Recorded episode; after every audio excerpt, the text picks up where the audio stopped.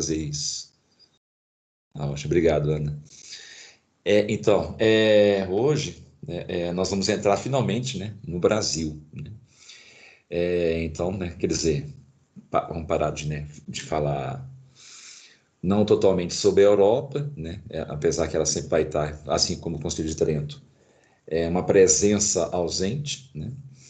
Ah, e o nosso tema agora, gente, vai, vai se aproximar, eu vou fazer uma breve, juro que vai ser breve, uma breve aqui introdução no seguinte, né? agora nós estamos caminhando né, para vai demorar um pouquinho, na, na, verdade vai demorar um pouco ainda, viu gente, essa parte do Brasil, mas estamos caminhando de qualquer forma para o romantismo, né? E o romantismo daí, né, em diante, a, a, como eu fico brincando, né, é só ladeira abaixo. Né? É, Eduardo, sim. Desculpa te, desculpa te incomodar, cê, é, te cortar. Você resolveu é, gravar aí? É porque eu tô no meu. Ah, não, a Ana, a Ana, Ana Paula tá gravando. Tá gravando. Ah, tá. Beleza. Ah, é porque eu não consegui consertar meu computador ainda não, e eu tô no, no, celular. no tablet. Ah, no tablet. Tem espaço. É, e não, não tem espaço essa a Ana Paula começou a gravar já. Obrigado. É, o... Ah, ah, tá. Vai ser de degringolar, né? Morro abaixo, né? Então, o que acontece? Quando eu falo isso, né, algo que eu já falei algumas vezes, né, mas meio que não passando, né? O, o nosso curso né, vai chegar até o transhumanismo, né, que vai ser basicamente a parte final do nosso curso. Né? É, uma coisa que nós vamos passar a observar, eu queria que vocês colocassem uma espécie de um, um, aquele luzeiro, né? não luzeiro no sentido bom, né? no sentido espiritual, um luzeiro de conhecimento, de alerta para a, a seguinte questão. Né? O que, que nós vamos tentar identificar agora? Né? Claro que não vou ficar o tempo todo falando sobre isso, que é o que? É como se o homem estivesse voltando de novo para a antiguidade em relação a comportamentos. Lembra que eu falei isso né, sobre a Idade Média, né? Aí é, é, eu falei que o, a partir do Renascimento é, a gente começou a voltar e abandonar né, alguns, alguns comportamentos que foram adquiridos na Idade Média é, e que a Idade Média abandonou os antigos, principalmente no trato com a mulher, lembra? Eu gosto muito de colocar a mulher como cerne né, da história, porque alguns santos, né? Eu já vi até minha professor Guedes falando, né? Que às vezes o demônio usa a mulher, né? Para poder desestruturar a coisa. E realmente foi, né? Por exemplo, no Éden, né? Porque a, a mulher, né? Tem um salmo que fala que a mulher ela é a viga da casa, né? Enquanto o homem é aquele que protege a casa, né? É o aquele que, que é o que abastece, vamos assim dizer, né? E numa espécie de esteio, né? a mulher é a viga, é aquela viga central, a viga mestra da casa. E isso é um salmo que diz isso. Né? Claro que eu não vou lembrar de cabeça qual que salmo que é. É e esse salmo até continua falando, é sábio, prudente o homem, sábio o homem né, que confia em sua mulher, é, que também, claro, coloca lá a, questão de que tem que ser uma mulher sábia, boa, óbvio, né? uma, boa, uma boa esposa, que esse marido que escuta né, ela como uma espécie de primeiro conselheiro, como, como se fosse um reino, né, esse homem é sábio e a casa será abundante, né, terá abundância a casa. Né. Então, se a mulher for ruim, né, ela consegue destruir a casa por dentro, né, de uma maneira tal que o homem não percebe. Né. Uma vez até contei aqui para vocês um caso de rua assim, né, que aconteceu comigo, uma vez eu no Uber. Né. É, não tem muito tempo isso, eu nunca, nunca vou esquecer.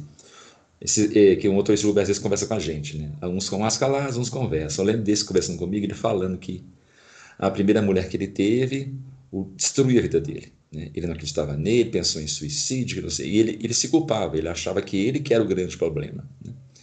Aí eles se separaram e ele começou o relacionamento com a outra. Né? Hoje, ele, que, nem, que nem falou, hoje eu sou outra pessoa. Né? É, eu lembro dele falando, né? É, a mulher tem um poder, a, mulher tem um poder com a palavra que ela não percebe. Se ela falar assim, ah, você não é nada, você não vale nada, se ela fala se repete isso muito, parece que entra na cabeça do homem, o homem acredita, né? Sei lá, internaliza aquilo. E essa outra botava ele para cima. Né? Claro que é um pouco a atitude infantil né, da parte dele, né? como se fosse um menino dependendo da mãe, mas isso não deixa de ser uma, ser uma certa verdade universal. Né? É aí que a mulher é essa viga mestra. Né? Inclusive a mulher famosa por fazer aquelas famosas chantagens emocionais de mãe, né? Ah, pode, né? eu vou ficar aqui sozinha, né? Não se preocupa. Enfim, a mulher sabe mexer com os sentimentos, como um homem não consegue, né? Então, isso é, também, de certa maneira, é verdade dentro da história, né? Você vê que é a Idade Média, né? A Idade Média, nós temos lá a mulher, né? Como um grande pilar desse castelo medieval, né? Que foi a, né, todo esse período. E é justamente, de novo, na mulher que está sendo investido, né? Essa destruição depois do Renascimento. É, inclusive, né, nós percebemos que no Barroco, né, que começa a dar é, destaque à figura é, do, do homem, né, a mulher começa a já aparecer é, um pouco sensual, né? Ah, nós temos lá Maria Madalena, né? É, e nós vamos ter o seguinte, né? Claro que o que eu vou falar agora aqui não começou a acontecer naquela época tão descaradamente, tá mais agora, né? Recentemente, que é o seguinte, né? a, a mulher está voltando a ser aquela mulher antiga, né? Aquela mulher grega, aquela mulher romana, né? Que era uma coisa, né? Uma objetificada só que hoje é uma objetificação. O ex-namorado achava um lixo de como é que é? foi a Giovana, deixa eu ver aqui.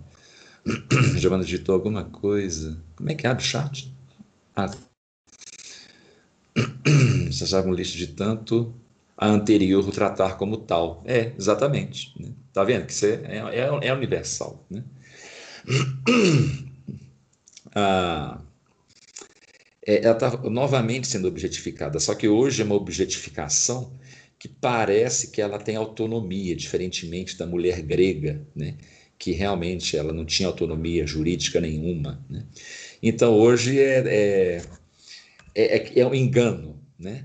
Assim, não, mas eu, eu sou objetificada porque eu quero ser objetificada, né? eu escolhi isso. Né?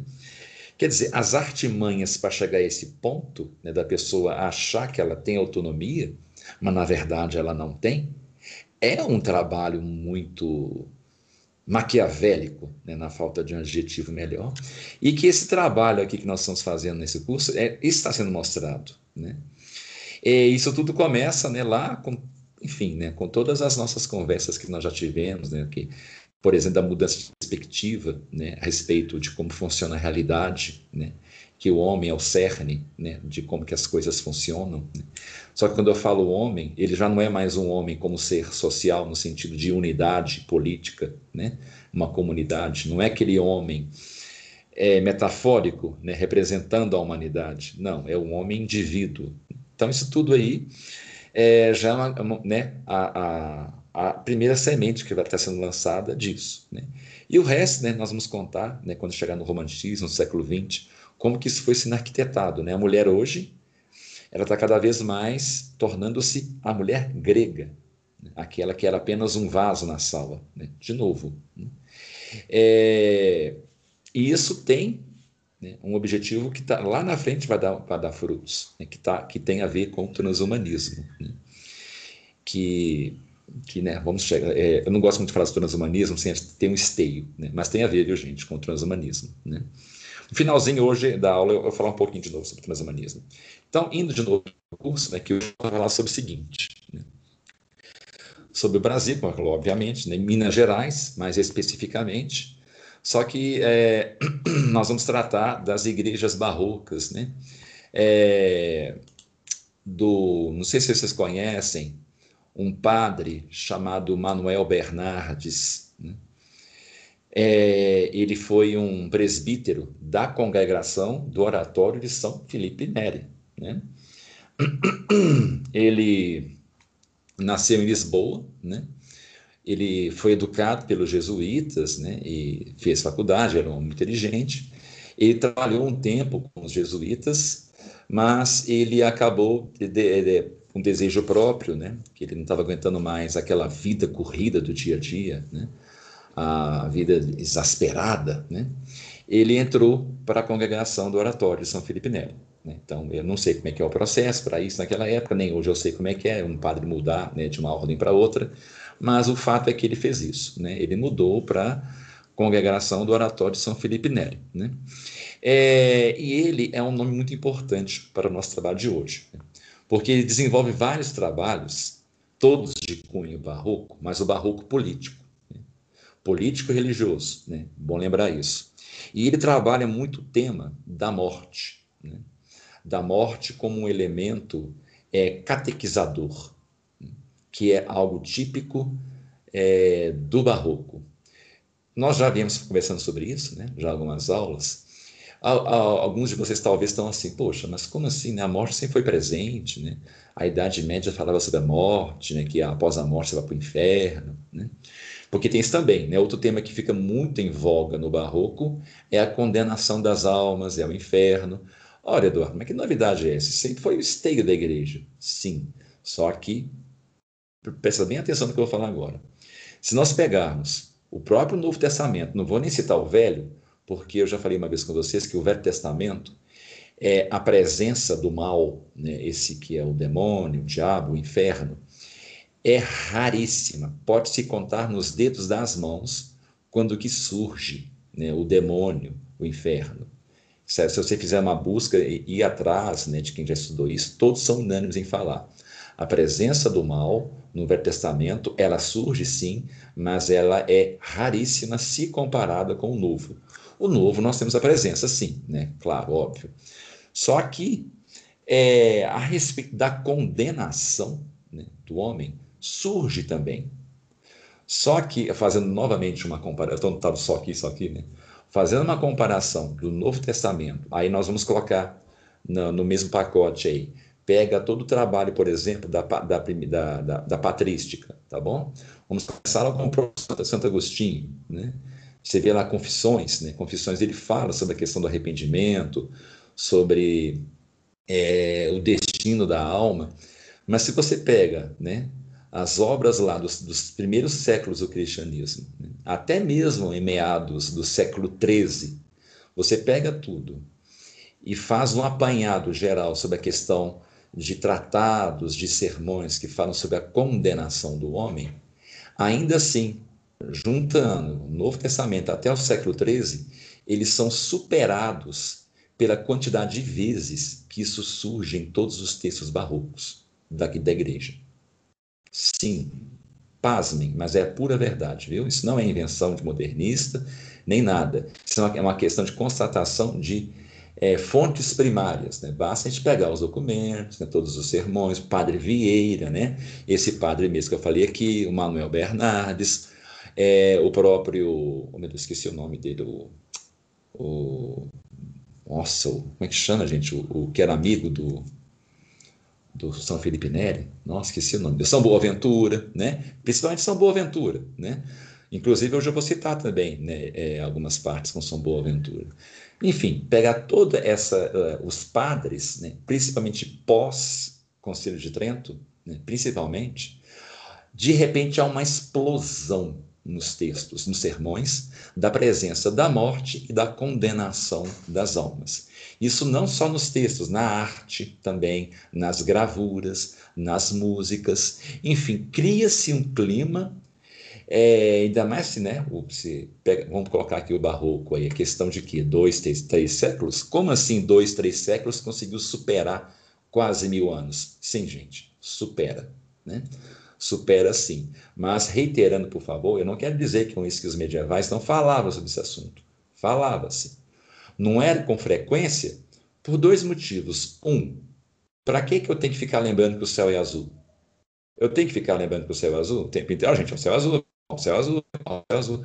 Você já vai ter uma certeza absoluta do destino da alma, se caso você tiver né, um, uma vida é, desregrada, né, no sentido da, da vivência, né, da economia da, da salvação das almas. Então, era como falar que o céu é azul. Então não precisava falar, sabe? Eles iam ficar entediados, na verdade. Tipo assim, ah, lá vem de novo falando sobre uma coisa que está cara que saber. Porque eles viviam aquilo não é só na questão de saber, no sentido do, do conhecimento no cérebro, né, da razão. Que hoje em dia até um ateu sabe disso. Né? Todo mundo sabe de, dessa, dessa lógica da, da perdição para o inferno. Né? Então, por que, que a partir do barroco isso tem que ser tão repetido? E até hoje, né? apesar da internet, todo mundo está careca, né? já não tem, já está mais do que cabelo de ovo, né? de tanto saber de como que funciona. Né? Isso Eu posso perguntar pra, até, até para uma menina, um menino, que acabou de fazer o catecismo, o que, que se faz para o inferno, que vai saber responder. Né? Não tem nenhum mistério. Né? Claro que no, né, não com as problematizações. Né? A questão é pragmática. Como é que eu faço para o inferno? Principalmente não amando a Deus. Né? E desagradando a Deus e não vivendo, né? É, desagradando os dez mandamentos né? e por aí vai. Né? Então, quer dizer, isso é que nós temos que aceitar, gente. Não tem mistério nisso. Né? Podemos ter mistério na Trindade, né? várias coisas na igreja, mas quanto a como que eu faço para, para no inferno, né? é, uma, é uma coisa bem marcada. Né? Só que a outra é você viver isso. E nós sabemos isso, que é uma coisa complicada. É viver no sentido de saber no coração, né? saber na vida, na sociedade, a, a, como a sociedade funciona, como que os olhos que te olham, que te observam do outro, funciona. Né? Na Idade Média, tudo isso que eu falei agora, os olhos que te olham, né? a sociedade, o famoso eto social, tudo funcionava com esse motor, né? era a força motriz do homem medieval. É, assim eu vou para o inferno, assim eu vou para o paraíso, assim para o purgatório. Ponto final. Não preciso bater na tecla. Ok, gente? Beleza. Vida que segue. Né? De vez em quando vamos só lembrar, tá bom? Ok. Agora, a partir né, da bagunça aí do nominalismo, né? eu sei que às vezes eu estou é chato ficar citando toda hora o nominalismo, né? E todas as suas consequências, antropocentrismo, né? E tudo que nós já vimos. Agora, né? Hum, não sei, né? Será? Né? Será? Aqui eu sei que eu vou para o inferno, né? Aí, aí com o protestantismo também, né? com a questão lá do sola fide, dos cinco solas do protestantismo, né? Então, quer dizer, qual que é a fórmula mesmo? Qual que é a verdadeira fórmula, né? É, do, do Big Mac, do, do, McDonald's. Ninguém sabe a fórmula da, da, da Coca-Cola mais, né? Então, é basicamente isso, né? Perdeu-se a fórmula que os medievais tinham. A coisa ficou né, flutuando no ar, né? Isso no sentido social, viu, gente? Eu sempre gosto de enfatizar isso para não pensar que eu estou aqui falando, por exemplo, dos homens santos, né? É, e da própria igreja santa em si. Não, no sentido social amplo, né? como a sociedade passou a funcionar. A gente tem que tirar de cabeça também, de uma vez por todas, que a nossa época, né, ela é. Melhor, reformulando a frase, nós não temos semelhanças em vários aspectos com o homem barroco. Viu? Eles não eram tão assim melhores do que nós, não. Eram melhores em muitos pontos. Mas em outros nós somos muito parecidos ainda com os barrocos, principalmente da confusão. Né? Meu Deus, inclusive, ah, lembrei disso. Existe um texto da, sobre a morte do, do, do. Nossa, esqueci, é um filósofo que desenvolve uma, uma filosofia cristã no século XVIII. Esqueci um filósofo.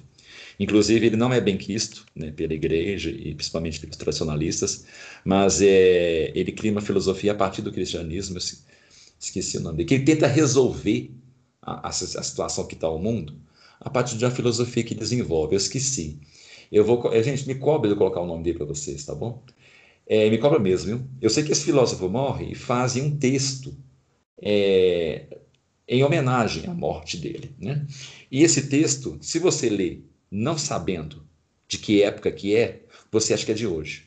O texto é mais ou menos assim, é do século XVIII, hein? Ah, o mundo hoje anda muito confuso, né? As pessoas não têm mais respeito por nada, né? Ninguém tem mais certeza do que é certo, do que é errado. Faz tudo em torno do interesse dos poderosos, né? A, a igreja está perdida, não sei o quê, papapá. vai descrevendo um tanto de coisa que você fala, não, é de hoje. Foi, foi alguém que postou isso no Facebook. Não é possível, né? Você vai ver, não, é do século XVIII. Então a gente tem que botar um fim nesse papo de que a coisa meio que explodiu, né, como se fosse um jato mágico, no Concílio Vaticano II. Né? O Concílio Vaticano II ele só é uma espécie de explosão de uma coisa que já estava acontecendo já há uns, alguns séculos. Né? Gente, a história não é uma espécie de é literalmente um efeito dominó. Lembra que eu falei na aula passada a respeito, por exemplo, lá da Revolução Americana e da Revolução Francesa, né? que começou na França, mas acabou que quem deu o primeiro tiro foi os americanos, esse primeiro tiro que fez realmente a revolta física né, francesa. Um outro exemplo, o, o, o comunismo. Quem que fez o comunismo? Eu até conversei com minha esposa sobre isso, né? E ela me, me alertou para isso. Ela falou assim, Eduardo, onde que nasceu o comunismo? Foi na Alemanha, né? Karl Marx. E na Alemanha mesmo. Quando que a Alemanha tornou-se comunista? Nunca. Ah, mas Eduardo, teve a Alemanha Oriental. Ela foi forçada a ser comunista, diferente. Pela Rússia. Inclusive fecharam o muro para que as pessoas não fugissem. Ninguém queria ser comunista. O povo queria fugir. Então ela foi forçada, é diferente. A Alemanha mesmo como um ideal mesmo dela, ela nunca foi comunista. Ah, mas tem os ideais comunistas hoje? Tem, isso é, não, isso é um outro assunto. Eu estou falando como sistema político mesmo, como foi lá na União Soviética, das repúblicas socialistas soviéticas, como na China, é, socialista. Estou falando isso, algo declarado. A Alemanha mesmo, declaradamente, nunca foi comunista, nunca. No entanto, nasceu lá. Quer dizer, tá vendo? Isso que é que chama-se confluência. Uma coisa pode nascer aqui, mas explodir em outro lugar. Isso é muito comum. Gente, isso acontece o tempo todo na história. Né? É, isso também está acontecendo no Barroco, né? E, e o Brasil, entrando finalmente, né? por isso que eu tive esse papo aqui no inicial, no Brasil acontece algo semelhante. É, o, vamos dizer assim, né, a igreja nasce na Europa, né, lá no Império Romano, que é, nós já sabemos dessa história, mas onde que a igreja, a partir do barroco, ela ganha grande força, ela retoma o seu fôlego, né, e ganha, é, é uma espécie de, entre aspas, um novo catolicismo no Brasil.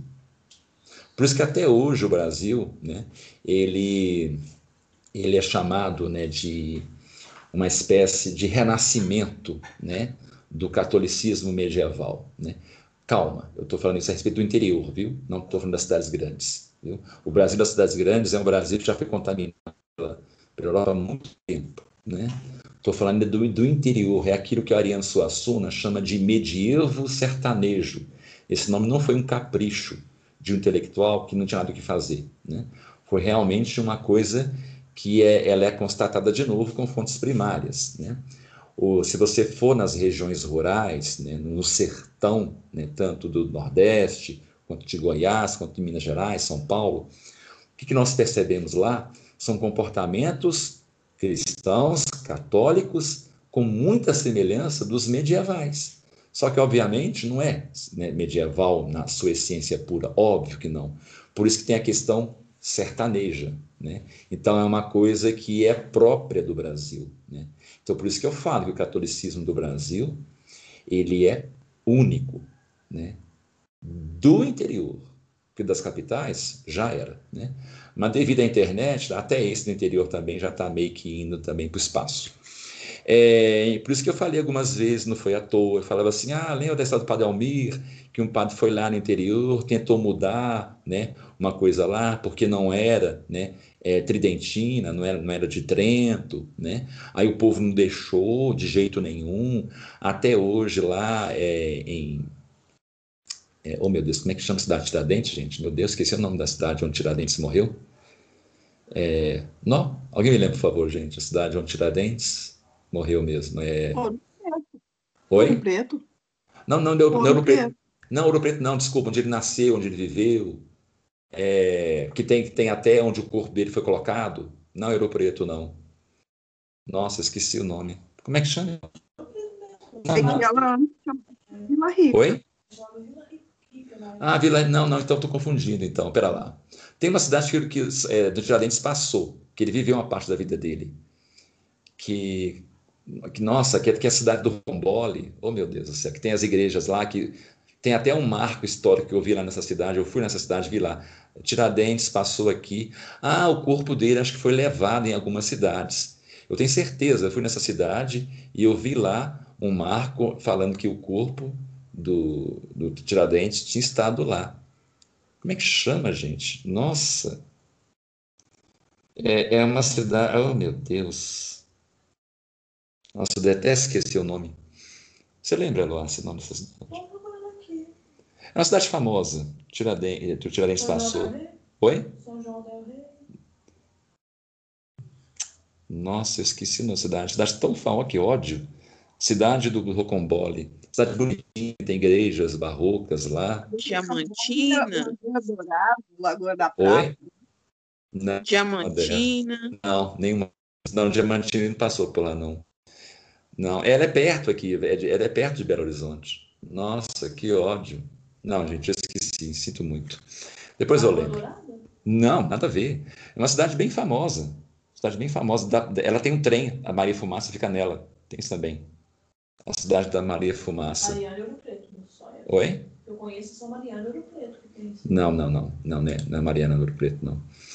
É, nossa, agora eu fiquei, fiquei encafufado com a cidade. Nossa, que ódio. Não estou lembrando de jeito nenhum. é a cidade onde tem a Maria Fumaça, está desativada, mas você vai lá e pode passear né, com a Maria Fumaça também. É, cidade do, do, do... Congonhas, né não?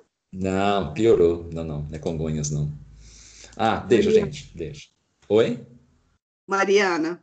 Não, não, não. Não, eu esqueci, gente. Não, deixa. Não, Maria É, Oi? Você falou da Maria Fumaça, eu pensei que fosse lá, desativada. Ita, Itabira.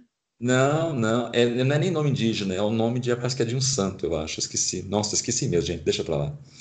Depois eu... Oi? Barbacena? Não, nome de um santo, moça. É São Pedro, Leopoldo, São Leo- Leopoldo, nossa.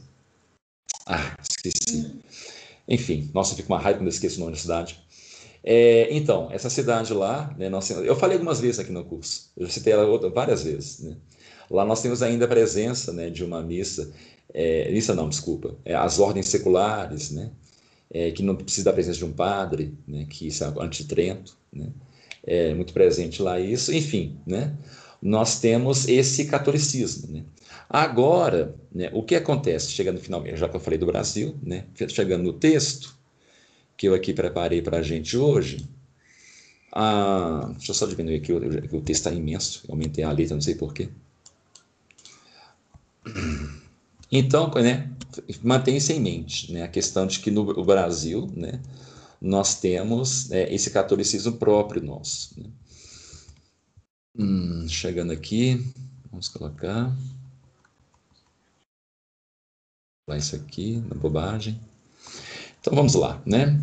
Então nós temos a questão seguinte, é o que sobre a Idade Média, né? É, a Idade Média, obviamente, nascimento do catolicismo, né? Toda essa história que nós conhecemos. É, desde a Idade Média, né, até os tempos modernos, a Igreja Católica, né, ela se viu várias vezes diante fortes dissidências, né, de heresias que sempre a ameaçaram, né? Esses conflitos, essas dissidências, quase sempre foram enfrentadas a partir das reformas, né? promovidas pelo corpo eclesiástico. Né? A Contra-Reforma ela pode ser compreendida como um movimento de longa duração e que, de certa maneira, ela até hoje continua. Né? É, os efeitos dela, vamos assim dizer. Né? Daqui a pouco eu explico isso na medida em que suas origens remontam principalmente à reforma gregoriana. Então, gente, a reforma de Trento, ela tem uma ligação com a reforma gregoriana. E que século que foi gregoriana? Aqueles famigerados séculos que eu sempre cito, né? onde teve as, as, as primeiras transformações sociais, né? que tem a entrada de Aristóteles, né? século XI, XII, XIII. Né? A reforma gregoriana ela veio por causa disso, das fortes mudanças, onde nasce a baixa Idade Média, né? onde as cidades começam a ficar grandes. Temos São Tomás de Aquino, né? e temos nesse contexto de São Tomás, Aristóteles, presença árabe, é, Marcílio, mais tarde, temos o quê? A reforma gregoriana. Né? Então, o estupim de tudo, vamos assim dizer, já começou ali. Né? A igreja percebeu que alguma coisa estava acontecendo de estranho na sociedade e que ela precisa responder à altura, né? Então, a gente para entender Trento, a gente tem que voltar até a reforma gregoriana, né? Ah, nascido de uma crise da igreja que se refletia principalmente na falta de regras, de disciplina religiosa, coisa que nós sabemos muito bem, né? nós já vimos isso, né? Creio também que vocês viram com o Padre Paulo já lá no curso de São Felipe Neri, que ele fala sobre os Borges e por aí vai, né? no declínio da vida monástica, né? é óbvio, né? padres com 15 concubinas, né? e do grande cisma da igreja, naquele cisma né, que a igreja teve, né? e a contra-reforma né, em resposta à reforma protestante. Né? Ela foi ao lado, né, é, teve ao lado né, das aprovações. Então vamos lá. Nós temos tudo isso aqui que eu falei, eu numerei aqui né, a, a questão da falta de disciplina, o declínio da vida monástica, o cisma, né, a reforma protestante, o nominalismo.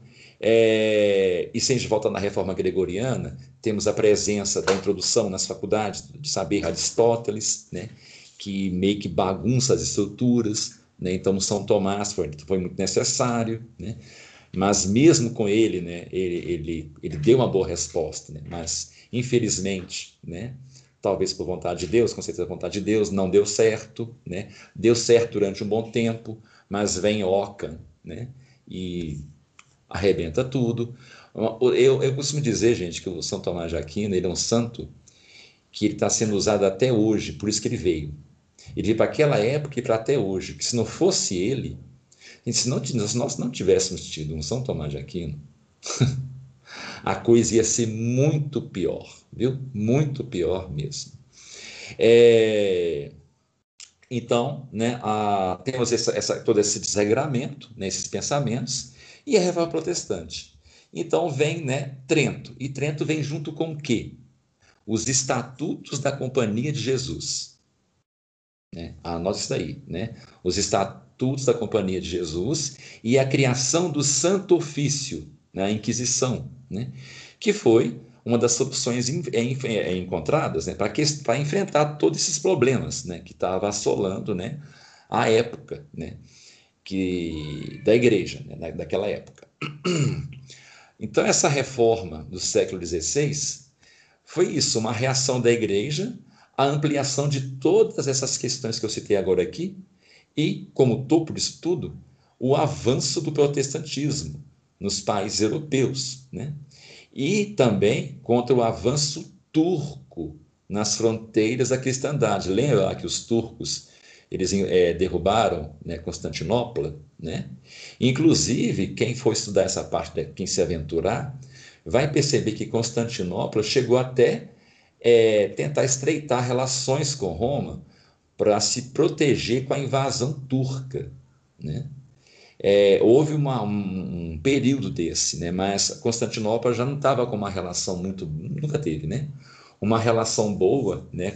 Os turcos, né? A igreja de Constantinopla chamava os romanos de romanos, mas não com como se romanos não fosse, não, não é uma coisa boa, sabe? Ah, os romanos, né? Os romanos. Eu só ouço isso, gente, de novo, é, de um professor da, da Fafis, que eu não vou citar o nome, mas você deve saber quem que é, né? Ele fala assim, ah, vocês romanos, vocês romanos, né? Ao citar da Igreja Católica, né, nós somos chamados de romanos. Sempre tem de que agressivos. Né? A Igreja é, Católica Romana, ela ao longo da história, né, ela sempre foi tratada como uma parcela da Igreja agressiva. Inclusive os, os cismas, um dos cismas, né, foi devido a isso, a essa postura agressiva, ou melhor, a interpretada como agressiva, vamos colocar assim, né? É, porque principalmente, ah, vamos dizer assim, Constantinopla, né? Em relação à questão da igreja, eles não queriam uma igreja envolvida com questões seculares de forma nenhuma. Né? É, esse é um dos debates que eles tinham né, com Roma, né? porque Roma abraçou muito a questão política, por quê? A entrada do direito visigodo, do direito é, justiniano, que nós já estudamos isso, né? que veio justamente né, a, a permear, né, a contaminar, não no sentido de contaminar no sentido ruim, né, a, a permear a, o estatuto, né, o funcionamento da igreja, mas que vem ser ganhar conotação de contaminar, se nós formos entender como que a igreja vai funcionar, principalmente na questão secular que ela passa a viver a partir do século XIII, que gera os problemas do excesso de poder que o Papa teve. Né? Então, de certa maneira, Constantinopla não estava de todo errada né, o, o, a igreja ortodoxa né, não estava de todo errada se analisada por esse ponto, por esse prisma. Né? Foi como se ela tivesse dado um alerta, foi, olha, o poder corrompe, né? O poder secular corrompe, não se envolve com isso. Né? E foi meio dito e feito. Né? Ah, então, a, tem questão a invasão dos turcos também, né? que eles invadiram Constantinopla, eles podiam né, entrar na Europa dentro. Ah, por outro lado, né, as decisões do, do de estimularam a expansão da igreja nas colônias. Ah, agora nós temos o Brasil, né? A Europa, naquela crise espiritual, né? uma coisa horrorosa, sem precedentes, né? se comparada com o antes. Né? Não vou comparar com o hoje, né? de forma nenhuma. Né? Se comparado com antes, né? inclusive, gente, se nós estivéssemos naquela época, nós aqui, né? nós seríamos também uma espécie de é, de clube da leitura, né, de associação São Felipe Neri naquela época. E diríamos as mesmas coisas que hoje nós dizemos, é, só que, claro, né, contra roupagem, sobre aquela época, viu? Ah, que a igreja está não sei o que está acontecendo, pá, pá, pá, a sorte que estiveram tendo, Trento, né? É, então, estava essa crise, então a igreja ela foi para além mar. Né? Com quem? Com os jesuítas, né? com os franciscanos e com a Inquisição. Né? É, a Contra-Reforma, né, Trento, não foi simplesmente a restauração do cristianismo medieval. Não foi só isso, né? também. Né? Mas, além disso, foi uma transformação da igreja. A igreja era transformada, porque ela passou a atender a necessidade de uma época como antes nunca se viu. Por isso que quando a gente, não sei se você já passaram por isso, quando a gente estuda o catolicismo medieval, muitas vezes a gente acha estranho algumas coisas. Né? tratamento como Nossa Senhora, por exemplo. A questão do padre. O que é um padre medieval? Eu já falei isso com vocês uma vez. Até hoje, eu já estudei, já li, papá, beleza, mas eu ainda não tenho na minha cabeça, eu, eu, assim, de tudo que eu já li, formada a imagem de um padre medieval. Não tenho, gente. O que, que é um padre medieval? O que, que é um paroque, um, um pároco medieval? Por quê? Porque o meu conceito de pároco, ele ele é, ele é Trento, ele é a partir de Trento. Esse padre que nós conhecemos, ele começou ali, um pouco antes de Trento.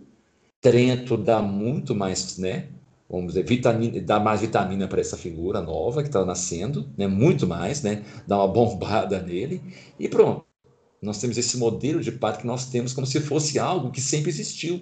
Não, o modelo do padre medieval existia, claro, mas como que era?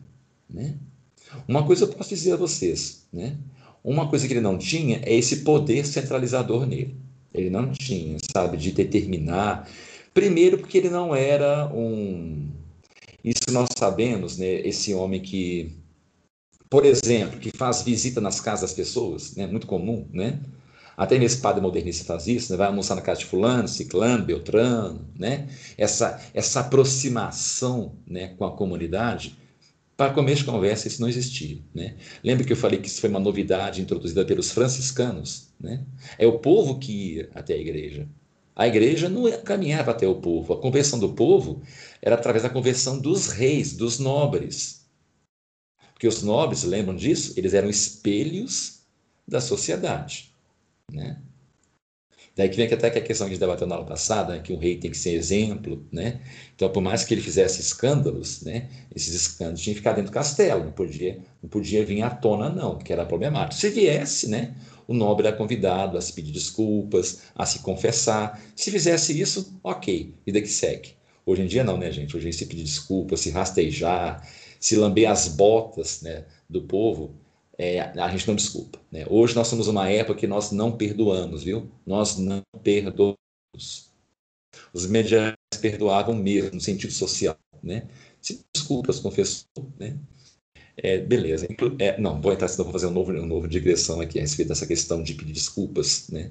So, é, social, né? Que existe esse julgamento, gente. É, não, não vou entrar, senão não vou ficar aqui 20 minutos nisso. Mas, enfim, saibam disso. Né? Havia uma forma de se retratar socialmente, tanto os nobres, né, quanto o povo, quanto o clero. Né? Era uma questão própria. E vida seguia.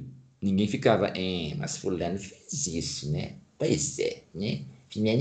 Fez isso no passado, é, né? Enfim, não vou entrar nesse mérito, não. É, aí, né, o... Ah, que eu estou falando mesmo? Está tá falando sobre a questão do, do funcionamento né, da, da sociedade. Né? Então, o, não, perdi mesmo. Pela restauração do cristianismo medieval. Ah, tá, as transformações né, da necessidade da época. Ele está falando sobre isso. Né? Então, a época, né, ela, ela imprimiu essas várias necessidades, desse, por exemplo, desse novo padre. Né? Esse novo padre mais rígido, né, de uma formação mais rígida.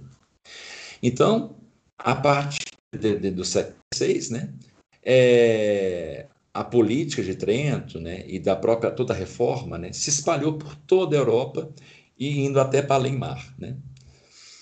A igreja lusitana, né, após ela ter se adaptado, né, ela se adaptou através de vários sínodos às, resoluções de Trento, né, a contrarreforma não tardou a chegar né, nas Américas e a definir aqui né, os seus objetivos.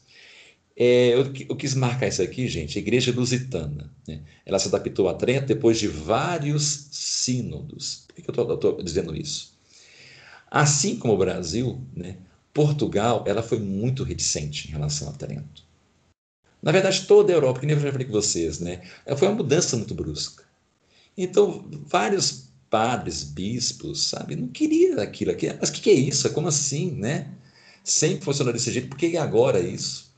Então, é, teve vários, vários mesmos sínodos em Portugal, em Espanha, para se adotar mesmo as resoluções de Trento. Né? Então, a coisa não foi assim, recebida de braços abertos. Né? Foi muito debatida. E esses sínodos deram algumas modificadas. Por isso que eu vi falando né, que o, o, catolicismo português né, ele é um catolicismo próprio também. Né, ele é diferente. Né, é, até mesmo do catolicismo da Espanha, apesar de ser um país vizinho, né, mas muito mais o da França, né, da, é, da Alemanha né, e por aí vai. E esse catolicismo que nasce lá, junto com a literatura de cordel, junto com aquela questão do saudosismo português, né? aquela exacerbação dos sentimentos, né? o choro, o pranto exagerado do povo lusitano, né? isso tudo vem nas caravelas e vem para cá. Né? Aí você junta essa igreja né? É, de Trento, mas agora toda mascarada com os sínodos lusitanos, mais uma, uma boa pitada caprichada mesmo, sabe? Assim, caprichada do pranto lusitano, é, da, da, da, das carpideiras, né? Do, do, choro lusitano, do exagero lusitano, né? da saudade lusitana, dos fados. E também coloca aí né, uma meia porção de ovos quebrados de prisioneiros, anotem isso, prisioneiros exilados que vieram para o Brasil. Sim, gente, isso aqui eu vou até dar uma pausa. O Brasil, durante muito tempo, não foi pouco, não. O Brasil era uma terra de exílio para aquilo que Portugal não estava aguentando. Lembrem-se que é um século de depravação, de toda sorte. Né? Então, o povo português sempre foi muito assanhadinho, vamos, vamos colocar esse, esse adjetivo, né? para a gente ficar no eufemismo. Né? Sempre foi um povo assanhadinho, não só na questão da concupiscência, como na questão é, da, do dinheiro, da corrupção, né? e por aí vai. Agora, imagina um povo que é assim, como eto social, né? Tinha as pessoas boas? Tinha, claro. Né? E também tem a questão lá de uma certa influência dos árabes também, né? a respeito da arte árabe, né? É, coloque isso tudo aí, e esse povo não suportando algumas pessoas. Você imagina um, um, um, um, canalha não aguentar alguém. Esse alguém é pior do que o canalha. Esse alguém pior do que o canalha era o que era exilado para o Brasil. Então, gente, vinha para o Brasil estuprador, assassino, psicopata, toda sorte de gente que não vale um centavo furado, da pior estirpe possível vinha para o Brasil. E isso foi durante muito tempo. Ah, não foi, ah, foi só um ano, Eduardo. Não, um ano. Oh, oh. Era uma sentença em Portugal. Você será exilado para as terras é, do Brasil, tá, tá, tá, e nunca mais poderá voltar. O cara é colocado no navio e enviado para o Brasil solto aqui. Sim, gente, o Brasil ele foi povoado durante muito tempo por esse tipo de gente. Né? Aí você junta com aquela parte que eu falei, o pranto, né? o exagero, e mais essa igreja própria lusitana, né? e junta com um bando de índio indolente, e mais um bando de, de negros que não sabia o que estava acontecendo, vindo de um, de um continente que nem catolicismo tinha chegado direito lá, chega aqui, literalmente marinheiro de primeira viagem, pega aquilo andando. Né? Parabéns. Esse é o Brasil.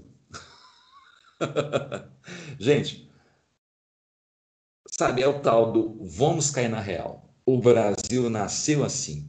E é pouco tempo, 500 anos é pouco tempo para mudar aquele ethos social lá dessa sopa que eu falei para mudar, viu? É muito pouco tempo. Por isso que eu sempre achei hilária a ideia de uma sociedade brasileira como todo, como um todo, por favor, não entendam isso como individualidades, como um todo, como uma sociedade moralista, uma sociedade da boa moral, da família dos bons costumes.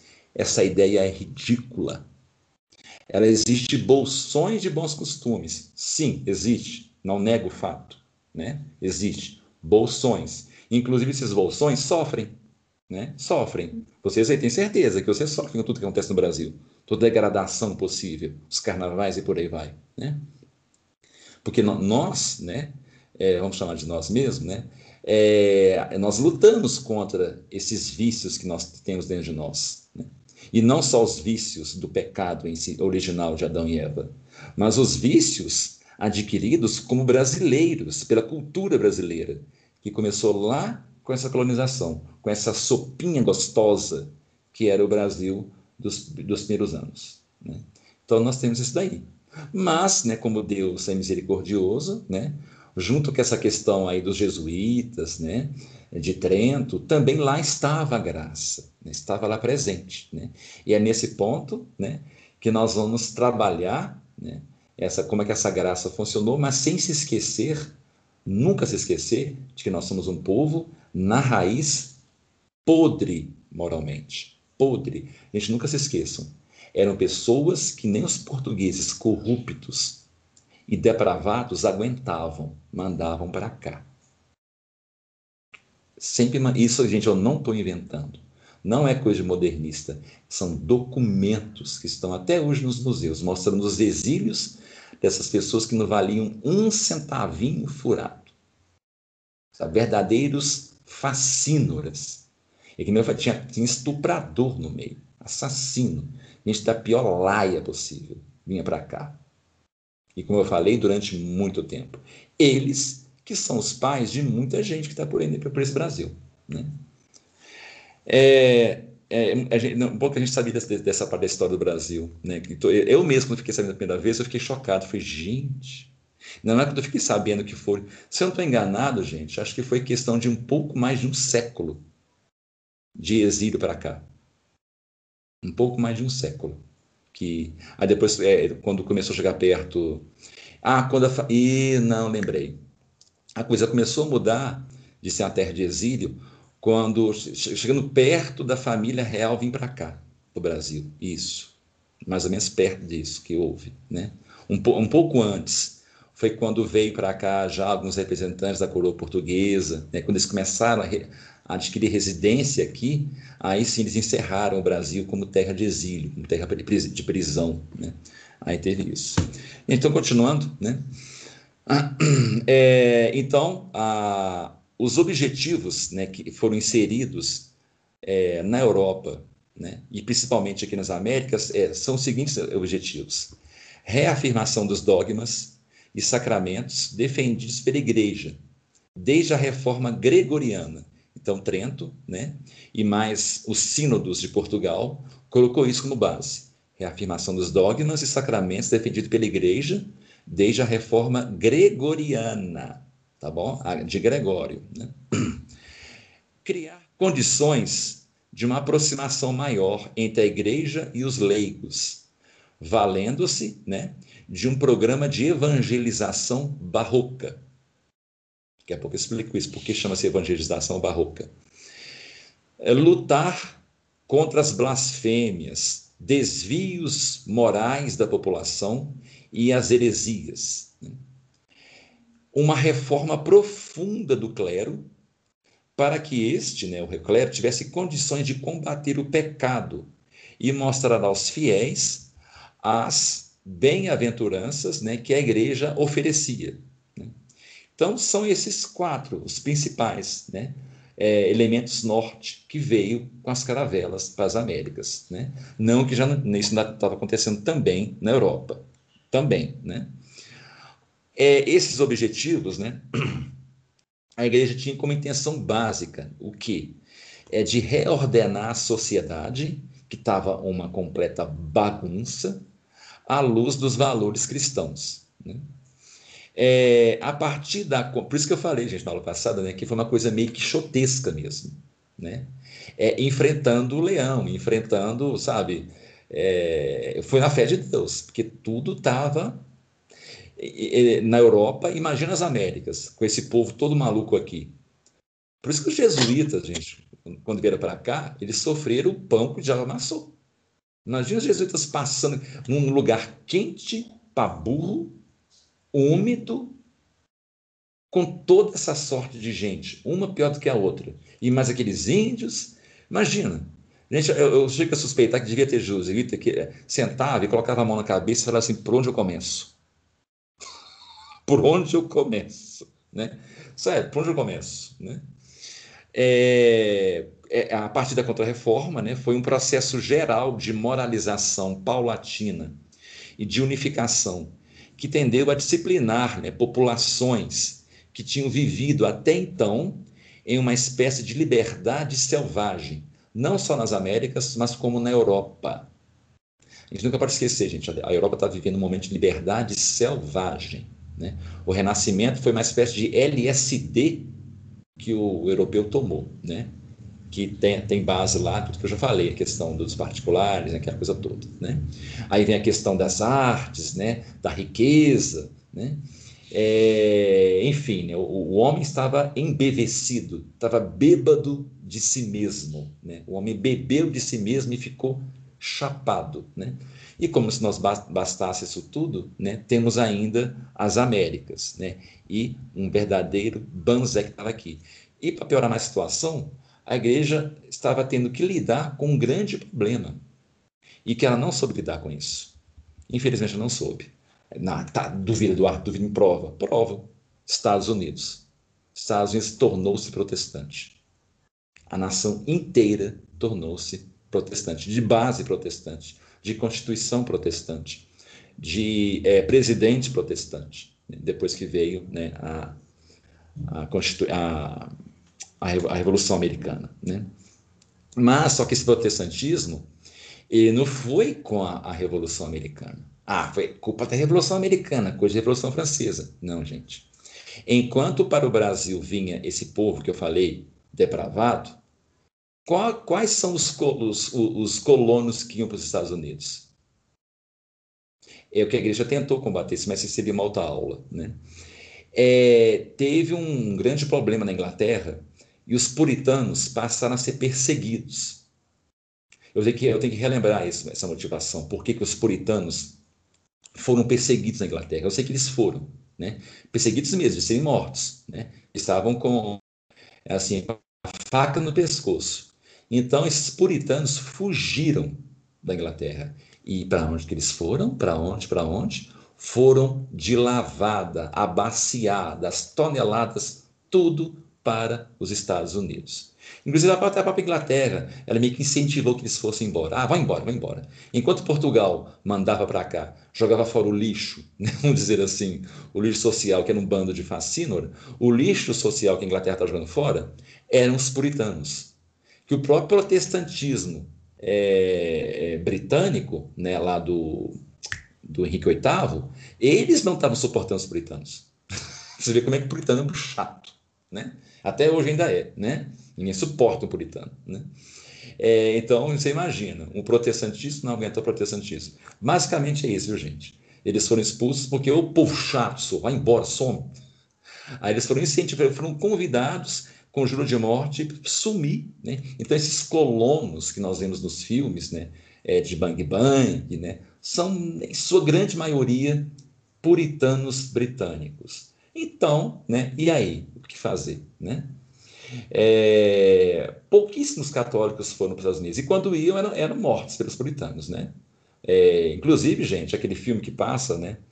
Gangue de Nova York, né? Acho que alguns já assistiram mostra né, que a relação de, de protestante com católico não era boa nos Estados Unidos, não. E isso no século XIX. Imagina lá no início da colonização. Então, católico não era besta de botar os pés nos Estados Unidos, com uma horda de puritano maluco. Né? Então, quer dizer, a igreja perdeu, né, vamos assim dizer, um terreno gigantesco, que eram os Estados Unidos. E almas, né, no sentido de salvação. Né? É, então, sim, gente, é fato. A, a igreja perdeu essas almas naquela época. Não é invenção de modernista.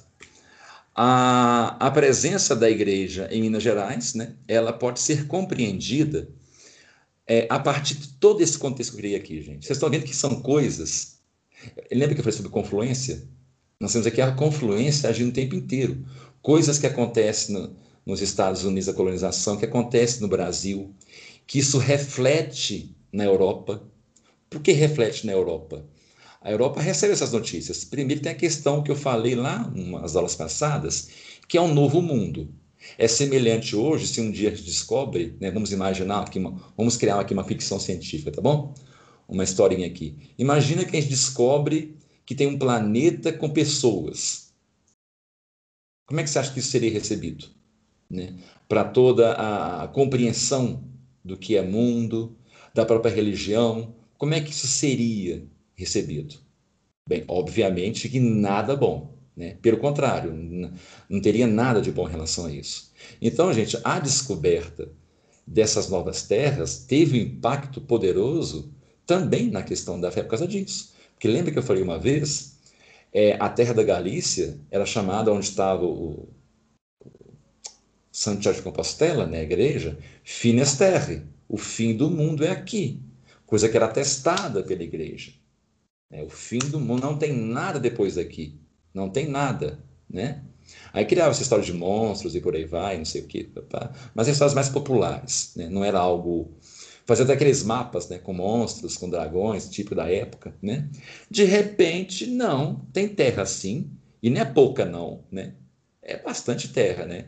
Inclusive, também não é invenção, né, de nenhum modernista, porque até onde eu sei, eu estou nela. Acho que todos nós estamos, não estamos? Né? Nós estamos nessa terrinha que chama-se Brasil, que todas essas Américas contrariou toda a cosmovisão da época. Né? A cosmovisão da época não acreditava em nada além mar. Né? Então, isso também foi um impacto muito forte. Né? Claro que depois, né, os próximos santos, na igreja, ela né, dá boas explicações para isso e explicações santas. Né? É, mas sim, isso também, gente, foi um impacto que veio das Américas para né, a Europa. Né?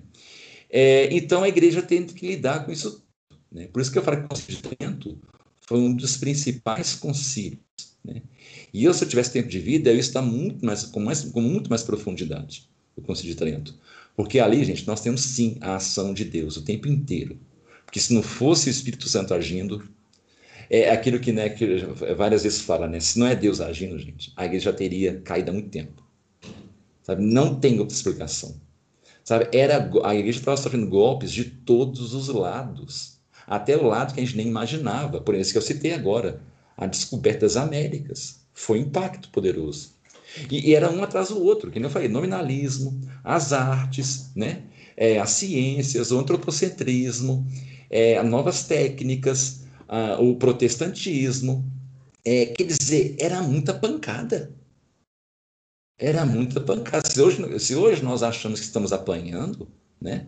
Naquela época eles apanharam bastante. Claro que hoje, na surra que né, está sendo levada, né, o, o, mar revolto hoje é de uma outra ordem, né, que isso não é uma aula com o professor Languete. Né? Mas também naquela época não foi fácil, não. Né? E Trento segurou as pontas e aguentou. Né? E aguentou bem. Né? E aqui, né, nas Américas, teve um grande papel isso. Né? Agora entrando aqui né, em Minas Gerais. Né? A, a presença né, da igreja em Minas Gerais né, pode ser compreendida a partir de todo esse contexto que eu falei, né? o da expansão do cristianismo nas colônias do ultramar ibérico, né? sendo uma iniciativa né, do Estado português. Né? É, sob o impacto das, das, transformações ocorridas com a Reforma Católica, que a igreja tentou difundir né, o cristianismo aqui em Minas, né, desde o começo, né, principalmente no século XVIII, né, que nós falamos de barroco. Né. É, então, as massas, né, é, com esse objetivo né, de fazer o povo crer, né, na verdade, esse, esse povo desvairado que está aqui no Brasil, né, crer na verdade divina, guiado por princípios básicos, né, basilares da igreja, né, com o objetivo de levar a conduta moral ao povo, literalmente colonizar aquelas almas, né? mas colonizar no sentido bom. Né? É, o catolicismo né, da Contra-Reforma utilizou principalmente, gente, anote, anote isso aí, gente, seria até bom anotar. Vamos lá, mais uma mudança da Idade Média, sobre a Idade Média. Utilizou-se a palavra imprensa.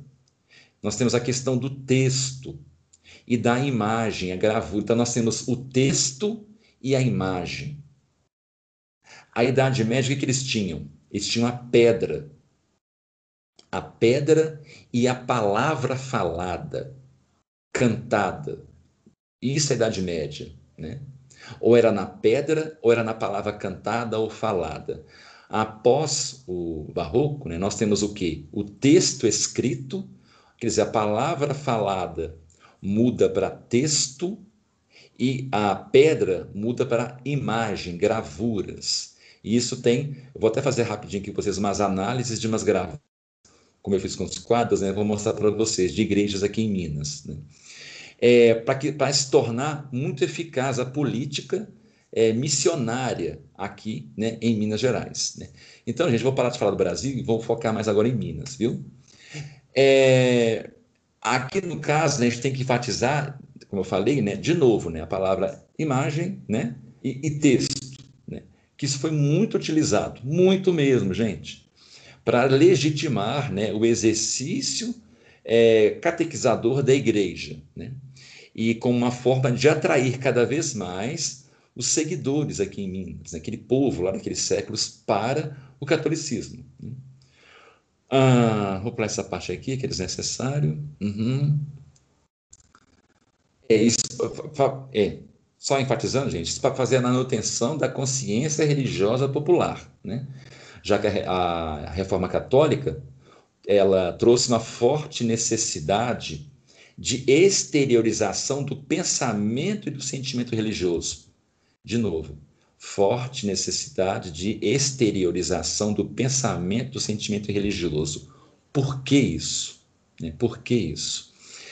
O medieval precisava disso? Uma forte esterilização exagerada das carpideiras, né? do, do sentimentalismo, né? de colocar a mão na cara, né? de falar o tempo inteiro? Não, porque a sociedade vivia isso. É um termo que eu costumo usar, né? Desde o começo do curso, eu acho que eu usei bastante com vocês, que é assim, né? que eu falo assim, que o catolicismo medieval ele era orgânico. E eu nunca vi um coração falar. Eu nunca vi um pulmão falar, eu nunca vi um pé. Né? Quem fala é a boca. Né? E às vezes a boca para comer, ela não precisa falar. Né? A língua para sentir o sabor, ela não precisa falar. Né? A fala é de uma ordem mais né, é, espiritual mesmo. Né? Então, e os medievais, eles não precisavam falar o tempo inteiro. Né? Era um povo.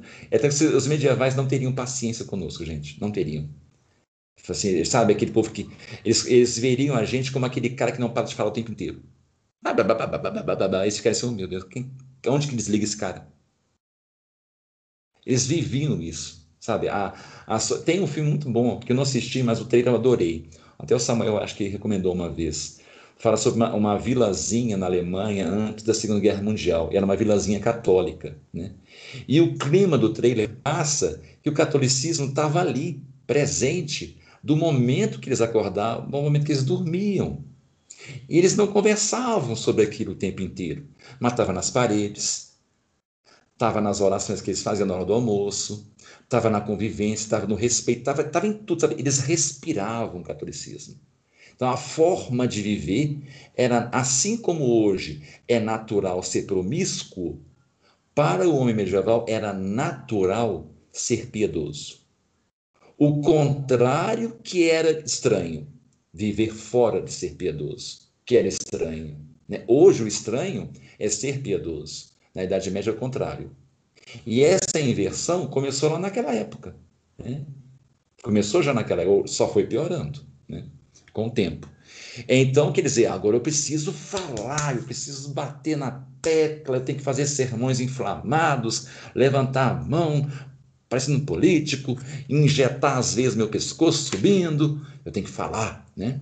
É, inclusive, vários padres barrocos, eles eram parecidos um pouquinho com esses oradores inflamados, sabe, de ficar vermelho, né?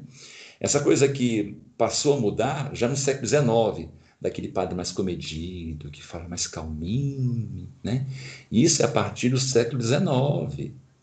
Os primeiros padres de Trento, eles saíam praticamente, sabe, cuspindo, blá, blá, blá, blá, cuspindo assim na plateia, né? Porque tinha que falar, né? tem que levar aquilo, né? Então, a palavra. É, nas Minas Gerais do século XVIII, né? tanto a palavra quanto a imagem foram instrumentos né? utilizados pela igreja né? tridentina para difundir nessa doutrina normativa numa sociedade preponderantemente leiga, ignorante e totalmente desvairada. Né? No conjunto de fontes doutrinárias né, e iconográficas, destacam-se aquelas que tinham como tema né, os, os últimos fins do homem, um, quer dizer, um motivo escatológico. Então, toda a fonte doutrinária iconográfica, quer dizer, a palavra e a imagem, que eu falei aqui, né? a palavra escrita, né? e a imagem, qual era o fim, qual era o, o, o foco escatológico? A morte e o inferno e o paraíso. Né? Com destaque para o tema da morte. Né?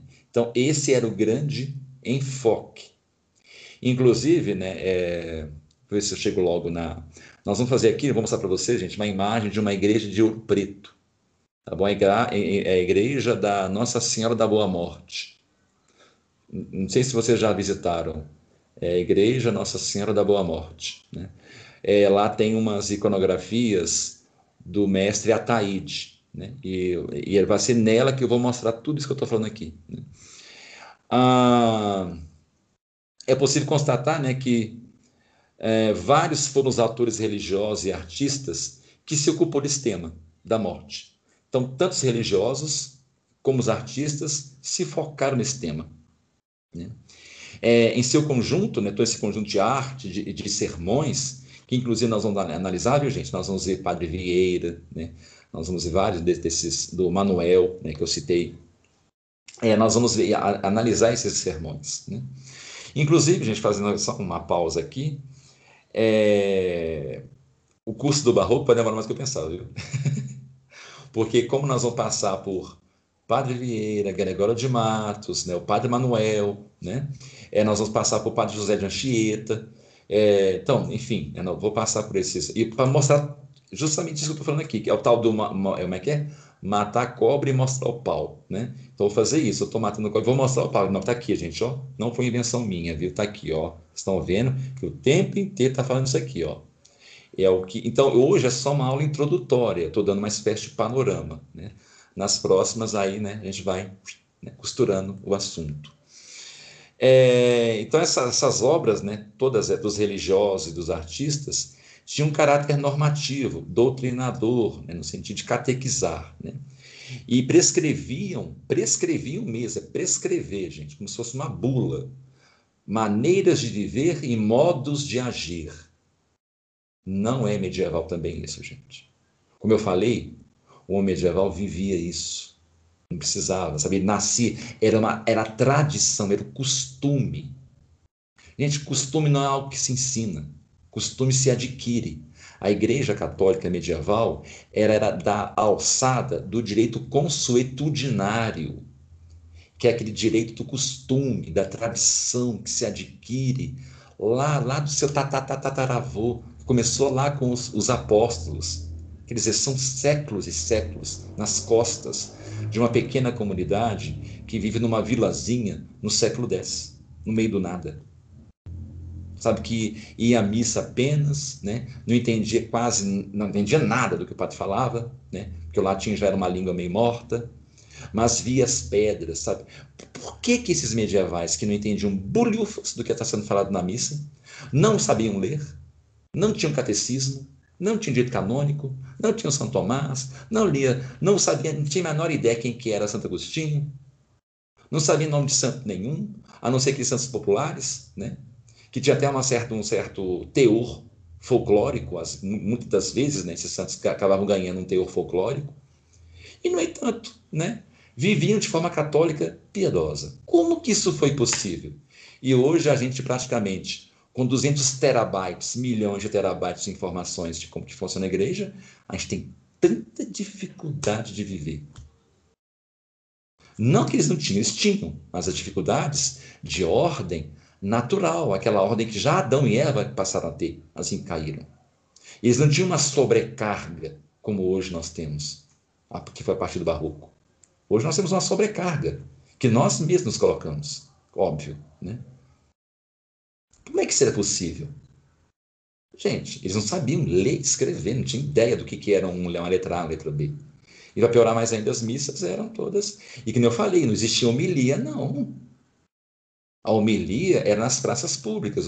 Quando um, quando um bispo ia numa praça pública para poder proferir algum, algum sermão, alguma, alguma coisa, e tinha objetivo, que era mais voltado é, para os nobres. Às vezes era para um comportamento popular, sim. Como, por exemplo, às vezes o povo começava, voltava de novo, né?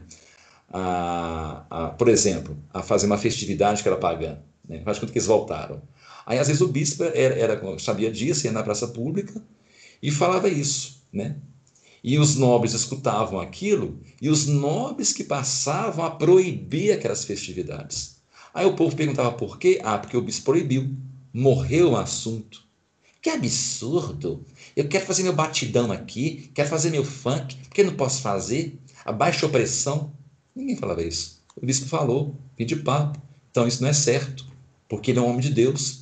Fim de assunto. Ninguém discutia mais. Não tinha, vamos problematizar esse assunto. Será que esse padre está sendo anátema? Porque essa festividade aqui tem a ver com São Jorge? Qual que é o problema? Porque Santo Tal falou que São Jorge não sei o quê. Eu também li no texto tal que São Jorge também fazia essa festividade. Ah, mas é que eu acho que. Eu... Aí começa a brotar 200 milhões de eu acho que nos WhatsApp da vida e pronto a palavra do bispo foi colocada em xeque. Isso não existia, gente. Né? Até porque esses bispos realmente estavam ordenados na, na, na justa razão, na reta razão. Né? Então vocês sabem como que a coisa degringolou. Né? E começou meio que é, na sociedade e também dentro da igreja, né? novamente falando, a questão do século XIII, enfim, tudo aquilo ali que não vou repetir. Né? É, então, é, eles passaram a prescrever algo que os medievais viviam naturalmente bula, ó, oh, você não pode fazer isso, você não pode fazer isso. E isso, gente, é de ordem. Aqui nós temos uma, um cheirinho, sabe assim? Sabe quando você sente assim, hum, eu reconheço esse cheiro? De quê? Protestantismo. Essa coisa de listar regra, isso é de, isso é de protestante, gente. Lutero começou com isso, ou melhor, Calvino. Calvino começou com isso. Né? É daí que vem, por exemplo, um comportamento que é muito comum entre. E eu faço também, viu, gente? Não estou me excluindo, não, de forma nenhuma. Todas as críticas que eu faço, eu faço também a mim, pode ter certeza. A mania que nós temos, às vezes, de fazer lista de pecado para levar para a confissão. Gente, isso é de. Isso tem o um cheirinho, né? aquele aroma. Hum, tô sentindo bem, bem no fundo, sabe? No fundo. Aquela coisa acredoce, né? Bem lá no fundo de puritanismo. Porque é prescrição, né? é lista, é a escrita. Porque eu não vivo mais isso. Eu não vivo mais isso. Claro que eu não vou entrar aqui na questão de por que, que não se deveria fazer lista, né? É, porque isso envolve uma outra bem maior, né? Mas basta pensar o seguinte: medieval, quando ele confessar, ele sabia escrever para fazer lista? né? Aí o assunto já, né, qualquer discussão de tentar defender a ideia da lista já morre nesse, nesse argumento, né? O medieval fazia lista, ele não sabia nem ler, nem escrever, ele escrevia, e papel era caro, ainda que ele soubesse ler e escrever, papel não tem caro, né? Não tinha papelaria, né? Papelaria São Jorge não existia, né? Papelaria São Tomás não existia. Né? Então, né? Ele ia com o que estava na cabeça, né? Com o que o coração, né? Que vivia na cidade católica de verdade, ele ia lá e lembrava e confessava, né? É, então, então ele, passa a ser isso, passa a ser prescritas regras, né? Então nós temos a necessidade dos breviários, né? É, do que os santos falam. Então vem essa necessidade, a necessidade do que o santo fala, ela torna-se muito mais preponderante a parte do barroco.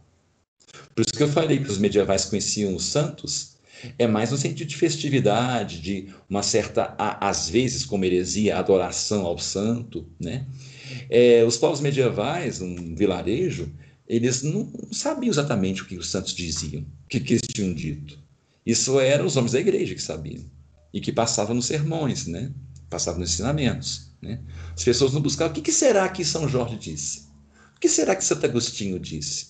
O que Santo Agostinho disse sobre Trindade? Eu até imagino gente, um camponês, né, tá lá arando, arando arroz, né? Arroz, não, desculpa, o trigo, né? Tá lá puxando, bate aquele salveirão, né? Aquela lá, de repente pega um assim e coloca faz assim com a mão. Mas aqui, meus amigos, o que Santo Agostinho disse sobre Trindade, hein? Me veio essa dúvida na cabeça. Essa imagem, ela por si só já é ridícula. Né? É, então, é, então, essa da, da, prescrição, né? encerramos aqui. Agora vamos entrar aqui na questão do, do seminário de Nossa Senhora da Boa Morte, né? que era um seminário e torna-se uma igreja. Né? Ah, daqui a pouco eu vou compartilhar a tela, a gente mostrar para vocês a imagem que eu quero mostrar lá do, dessa, dessa igreja. Né?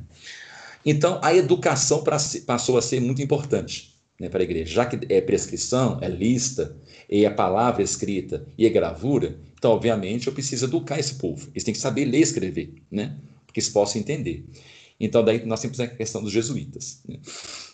Ah, os jesuítas, né, então, eles se ocuparam dessa tarefa, né? definindo, né, já desde lá dos, dos anos 1500, né, bolinha, esse, esse sentido missionário dessa colonização né, espiritual. Né? É, e depois, né, bem posteriormente, ao longo dos séculos, as dioceses fundaram seminários, escolas, conventos, todos com cunho intelectual, né, de produção de conhecimento. Né? Todos com fim, eu falei aqui, de listas e fala sobre morte, né? e o inferno. Ah, em todos né, esses domínios lá, a existência dessas escolas religiosas né, representaram esse esforço de disseminar a doutrina, de, de, é, de pastorear né, essas ovelhas que parece que estavam drogadas, né, devido ainda estavam embebecidas de si mesmo com o antropocentrismo, né? É, e formar um corpo eclesiástico os, um dos mais competentes desde então visto na história. Né? Então, a, a igreja tornou-se quase que uma espécie de exército, né? Sabe, tudo muito bem definido, uma coisa burocrática mesmo, né? Inclusive, a própria burocracia, né? Ela é uma invenção protestante, né? Claro que seria uma outra, outra aula, né? Sim, gente, a burocracia é uma invenção protestante, viu?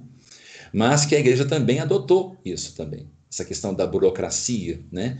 de, de colocar os pontos nos is, né? de sistematizar a hierarquia, de como que funciona. Né? Então, aqui nós temos os rudimentos dessa burocracia protestante que foi introduzida nesses seminários. Né? Então, começa lá a introduzir uns pouquinhos. Né? Não sei se sabiam disso, gente, mas tem gente que se choca quando descobre que burocracia é, é protestante. Gente, tudo que nos cerca, viu? Tudo que é concernente ao Estado, tudo não, não, não tem um, um mas, não tem um exceto. tudo que nos cerca em relação à constituição estatal, secular, é protestante, é invenção dos protestantes. Sim, a Igreja, católicos vivem em estados sumariamente protestantes. Por isso que, novamente, né, opinião minha, né, mas acho que muita gente compartilha, eu sempre achei engraçada a ideia até presta gente, de associar Cristo à política. Sendo que a política, a forma como ela funciona, é protestante. Sim, é protestante. Depois da, do, da instituição do Estado moderno, de Hegel, de, é, enfim, caixinha de fósforo, tudo que nos cerca, a organização, quando você vai numa repartição pública, tudo é protestante. Não tem exceção. Não tem. Só aquela cruz que às vezes o pessoal coloca atrás, né? Assim, o pessoal, né? Que, que, que até implicam com isso, né? Ah, uma, uma, o Nosso Senhor lá, coitadinho, né? Só aquela, aquela cruzinha lá no cantinho, né? No alto assim, né? O pessoal era a, un, a única presença católica que tem no Estado. É quando coloca uma cruz, uma imagem de Nossa Senhora. O resto, protestante até o tutano dos ossos. Então, gente, não tem disso, sabe, de política católica. Isso não existe, não. Não existe, não, e eu bato firme nisso. Não existe, não.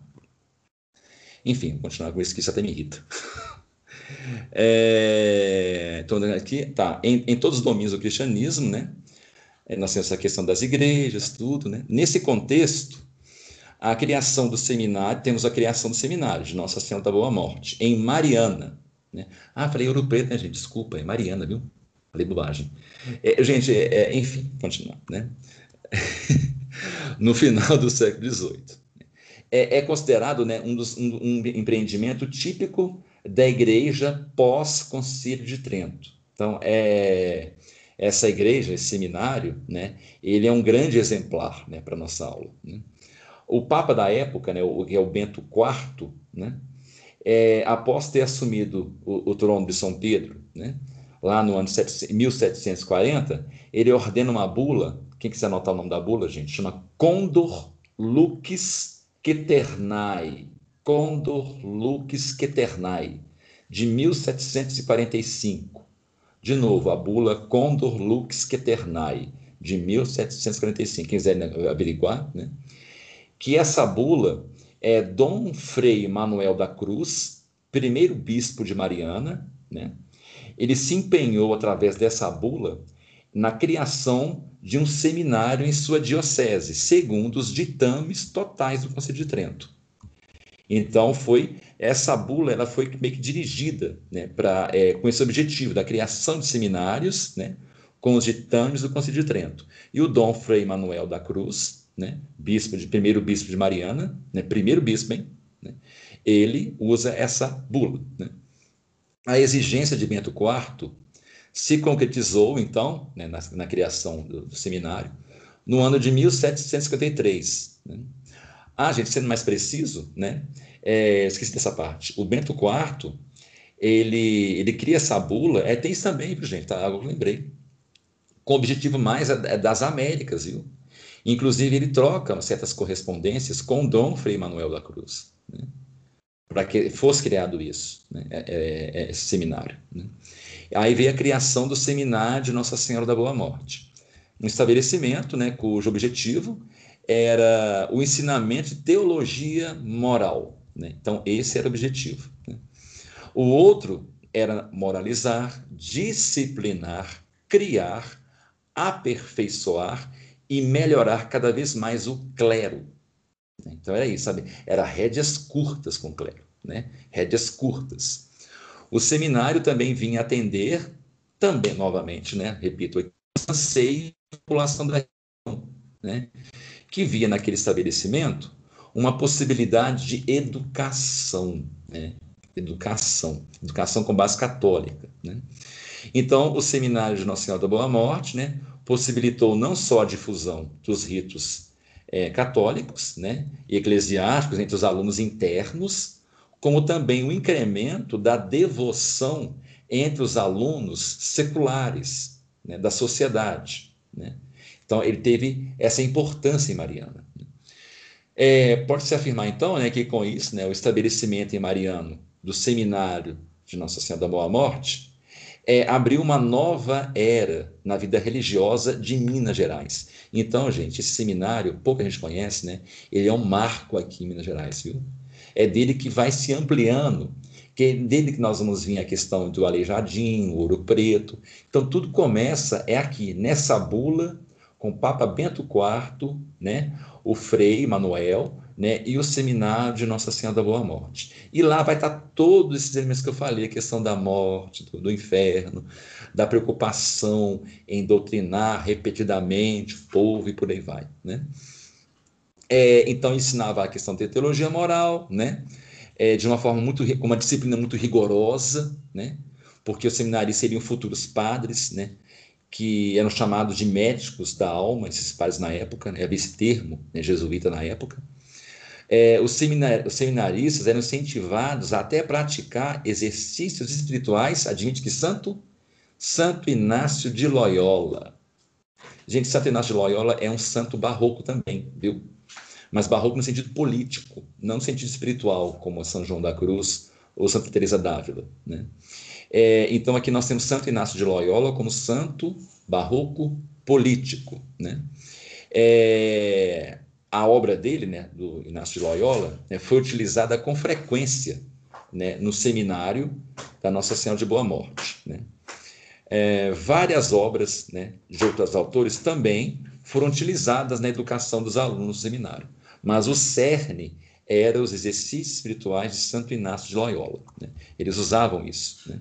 Por isso que até hoje, gente, que hoje nós temos, por exemplo, o Padre Paulo fez aquele retiro, né, usando Santo Inácio de Loyola, é muito citado aqui no Brasil. Por quê? Devemos isso ao seminário de Nossa Senhora da Boa Morte, viu?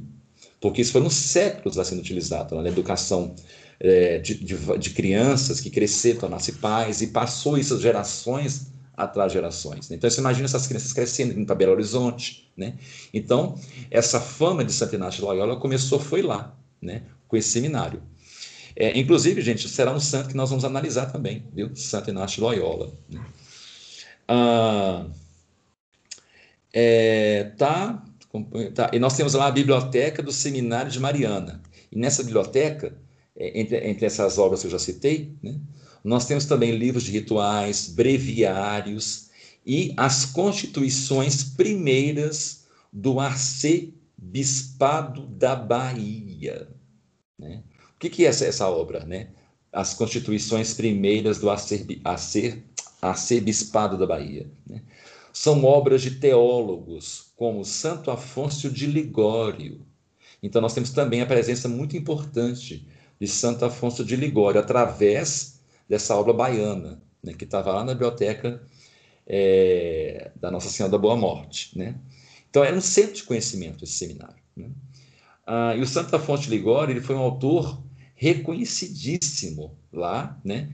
principalmente devido à benevolência em relação aos penitentes. Né? Então, essa era a fama do Santo Inácio de Loyola. A, a benevolência com os penitentes e o Santo Inácio de, o Santo oh, meu Deus, Loyola a respeito dos exercícios espirituais. Né? É, e também temos o que? Obras, anote aí, gente, o padre eu já citei aqui no começo da, no, da nossa aula de hoje. O padre Manuel Bernardes, anota aí, padre Manuel Bernardes. E o padre Manuel Madeira de Souza. São nomes, dois nomes importantes. Mas o principal dos dois, gente, é Manuel Bernardes, viu? Padre Manuel, inclusive vou citar aqui obras para vocês procurarem. Elas estão em domínio público, viu? Não tem problema, do Manuel Bernardes. É, entre, outro, entre outros, outros é, autores, né? outros santos né? e autoridades eclesiásticas, mas essas são as principais. Né? Ah, então, aqui, ah, vamos ver aqui se eu pular isso aqui. Então, o que nós lá, gente, é uma verdadeira ortodoxia católica mineira definindo tudo, resumindo tudo, é isso. Ortodoxia Católica Mineira, que foi criada com esse objetivo da teologia moral. Né? É, agora vem a questão da, do medo e da salvação. Né? Do medo da salvação. Gente, é, isso aqui será um assunto. Então, eu só vou fazer o seguinte: eu vou abrir aqui agora, eu não vou entrar no texto mesmo, falando sobre o medo e a salvação, tá bom? Então vou finalizar a aula de hoje mostrando a imagem que eu queria mostrar e passando nomes dos autores que eu tinha citado, né? Então eu vou aqui, deixa eu só colocar a imagem aqui que eu falei, né? É, vou fazer aqui rapidinho, viu, gente? Só abrindo aqui a imagem, só um pouquinho de paciência. É... Só um minutinho. Rapidinho. Opa, cadê?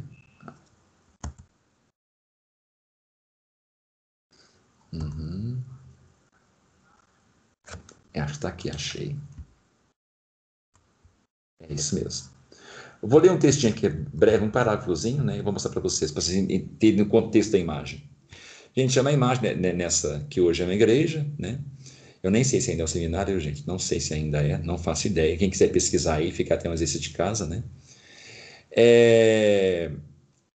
Nessa Minas Gerais colonial, né? Um exemplo que ilustra tudo isso que nós estamos falando, né? É a notabilidade do livro impresso, né? Eu já falei isso, né?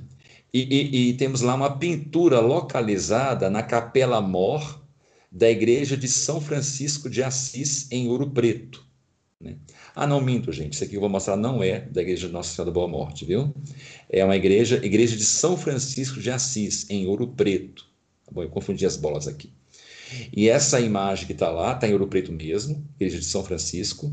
Essa imagem é feita pelo Manuel Ataíde, né? o mestre, o famoso mestre Ataíde, né? já deve ter ouvido isso até no ensino médio, né? O mestre Ataíde, Manuel da Costa Ataíde.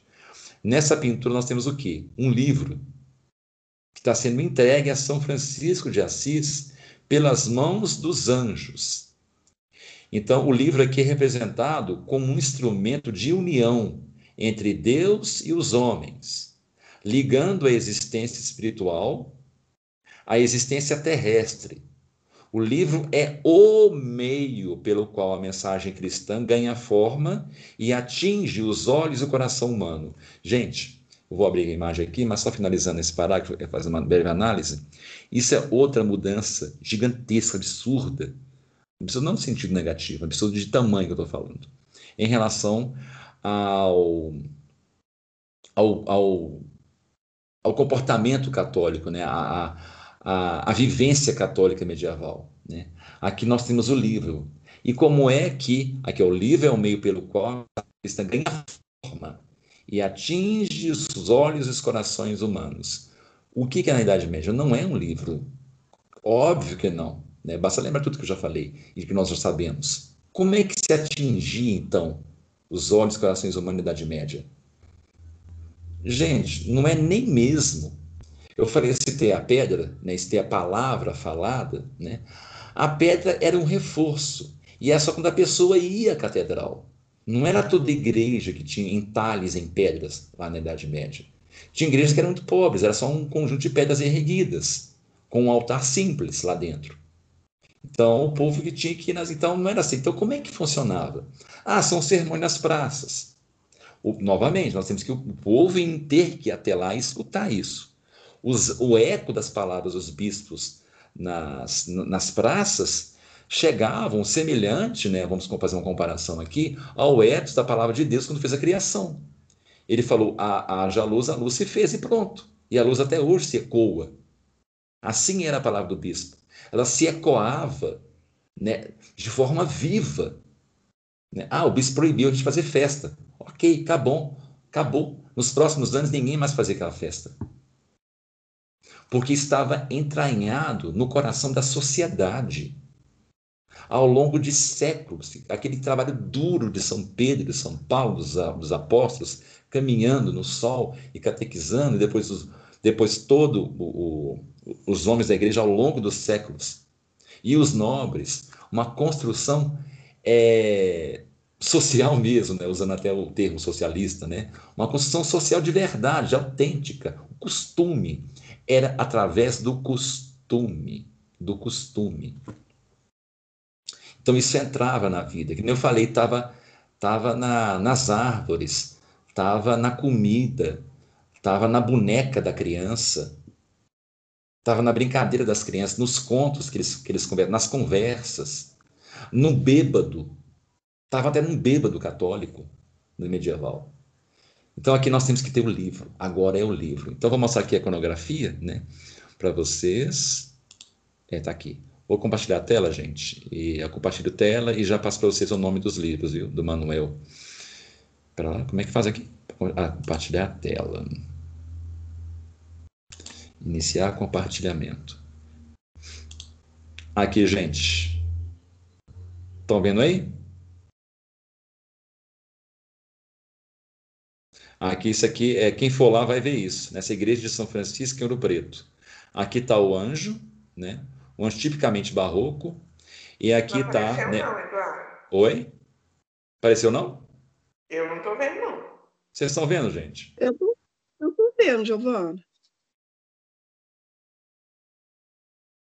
Eu tô A senhora está vendo, Sandra? Sim, eu estou vendo. E Giovana, então? É, depois eu resolvo. É, de, depois é ver. Eu, eu, envio o link aqui pelo chat, vou fazer isso, enviar o link. É, quem for, mas quem for lá visitar vai ver, né? É, essa, esse afresco aqui. E aqui nós temos São Francisco. Francisco era analfabeto. São Francisco de Assis era analfabeto. Quase todo historiador é unânime em falar isso. Ele não sabia ler e escrever, né? Então aqui nós temos um livro sendo entregue. São Francisco agora é, é chamado de doutor. não, gente, não tem isso. E também tem outra coisa também aqui. Então, essa aqui é uma análise que eu estou fazendo a respeito do livro. Né? O livro agora é o foco. E como nós temos aqui São Francisco, né, que foi um grande é, é, disseminador né, da fé católica, né? então aqui a fé católica de São, de, através de São Francisco foi passada através de um livro. Né? Isso aqui, gente, é uma grande quebra. Só tem uma outra religião que chama livro de foco do conhecimento. E pasmem, adivinhem qual que é? Islamismo. O islamismo chama o livro de foco do conhecimento. O cristianismo nunca chamou o livro de foco do conhecimento foi a partir do barroco. Mas isso foi necessário. É o famoso mal necessário. Mal necessário. Né? Isso eu chamo de mal mesmo, gente. Por que a coisa não pode ser através do costume? Por que não? Por que nós não conseguimos reaviver isso mais? O que, que nos dificulta tanto voltar para uma época em que a igreja é vivida através dos costumes, não de um arço de livro gigantesco cima da minha mesa que eu tenho que decorar para saber se é católico? Porque não pode mais ser assim. Porque depois que o gênio sai da garrafa, não tem como colocar de volta. Só existe uma mão capaz de colocar esse gênio dentro da garrafa: é Cristo. E esse gênio, gente, é o antropocentrismo, é o nominalismo, é tudo mais que aconteceu naquela época e que veio, sabe, o gênio sai da garrafa. Acabou. Só Cristo para colocar ele na garrafa de novo. Não vai ser nenhum político, não vai ser Bolsonaro, não vai ser Olavo de Carvalho, não vai ser ninguém. É só Cristo para colocar esse gênio na garrafa. O mundo não tem mais solução. Acabou. Nós temos que preocupar com nossas almas e, e, e administrar nas coisas o melhor que a gente pode, sabendo que vamos fracassar no final. No, e no sentido secular da coisa. A não ser que Cristo queira resolver. Né? Que ele, não, vou resolver isso que eu vou demorar a vir. Né? Vou mandar alguém, um santo, para resolver isso. Aí é outra história. Mas ainda assim é ele. Foi determinação dele. Não vai ser por nossas mãos, em mão de ninguém, se não for vontade de Deus. O gênio sai da garrafa como nunca antes saiu. Né? E aqui, gente, uma outra grande mudança, e será para o que vem, é a respeito de uma mudança que a igreja colocou na arte, viu? Vocês podem ver que estão vestidos, está vendo? São Francisco vestido. Aqui o, é, o anjo está com o peitoral é, exposto, mas aqui nós temos, né, é, o ventre está bem, tá bem coberto, as pernas não mostram. É, isso será a palavra que vem, gente? O barroco passa a ganhar uma conotação mais moralista, principalmente é, é, no barroco brasileiro e mineiro, viu? Isso foi uma determinação de Trento, que foi uma reação àquelas artes que entraram no Vaticano, com nudez e por aí vai, né? E também isso tem uma outra conotação também é, evangelizadora, viu? Mas será para lá que vem. Pessoal, a respeito das obras que eu falei, que está em domínio público, são essas aqui, ó. Anota aí. Eu ia até isso aqui com vocês hoje, ó. Esse aqui é um dos textos do padre que eu citei, viu? Do Manuel. Esse aqui é o Soberba e a Morte. O título do livro, anota aí. Né? Isso aqui vocês acham, viu, gente, na, na internet, está tá no domínio público. É uma obra muito antiga, né? Como vocês estão vendo, né? Um livro muito antigo. Vou passar aqui para vocês. Anotem o nome aí. Encerrado de hoje. Assim que eu achar o nome, né? Ó, já, já só um minutinho, gente. Espera aí. É, os últimos fins do homem. Os últimos fins do homem.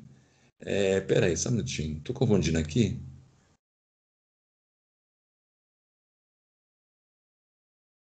Mas, gente, cadê? Eu fechei? O padre Manuel Bernardes, ok. Ué, cadê a obra que eu deixei? Não. Será que é essa? Deixa eu ver aqui na.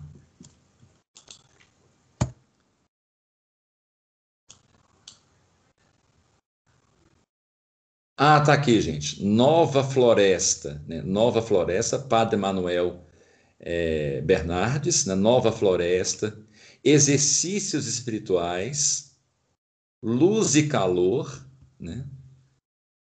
Luz e Calor, são obras dele, viu, gente? São obras, ele escreveu muito, viu? Enquanto ele estava na, na atuação Felipe Neri, ele escreveu bastante, né? Esse padre nós vamos utilizar, viu? Nós vamos utilizar esse texto aqui, ó. Tá bom? Esse texto dele aqui que eu estou passando as páginas. Livro velho, né? Como vocês estão vendo. É, e, nós vamos trabalhar o quê? Vocês vão perceber que ele fala muito essa questão, viu? De salvação, de morte, do inferno, mas o tempo inteiro ele resgata as questões políticas, né? Uma, um certo teor político, como por exemplo né, o padre Vieira, né, que eu vou mostrar isso também. É aqui, gente, a Nova Floresta, achei. Né? Nova Floresta. Antologia portuguesa, organizada por Agostinho de Campos Bernardes, Nova Floresta. Anote aí. É fácil achar isso, viu? E não tem problema não, viu? Não, é, não é pirateamento não. Isso aqui é uma obra muito antiga. De quanto que é isso aqui? Deixa eu até ver um ano. 1920, gente. Então, né, tá bom, né? é, então vocês podem ir lá baixar, viu? Bernardes, Nova Floresta, antologia. Aqui vai estar, tá, né, a obra do Padre Manuel Bernardes, ok? Pra vocês eh, darem, se deliciar aí com a obra dele. Inclusive, tem alguns tradicionalistas que buscam a obra dele. Eu esqueci os nomes, viu?